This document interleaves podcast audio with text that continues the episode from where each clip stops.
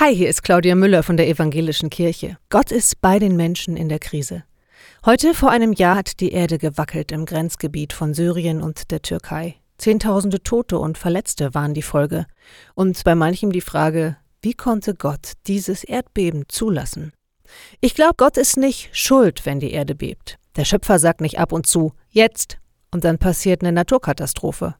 Das Gemeine ist, es gibt Katastrophen, an denen ist niemand schuld. Und was mache ich jetzt? Wem schmeiße ich denn jetzt meinen Schmerz, meine Angst an den Kopf?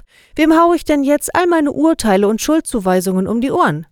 Na Gott, unbedingt. Unfaire Anklagen, Trauer in all ihren Formen, das hält Gott aus.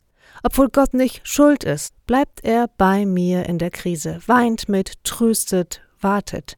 Gott ist bei den Menschen und ganz besonders in der Krise. Verlasst euch drauf. Ladet ab bei Gott, was euch durch Herz und Hirn geht und bleibt behütet.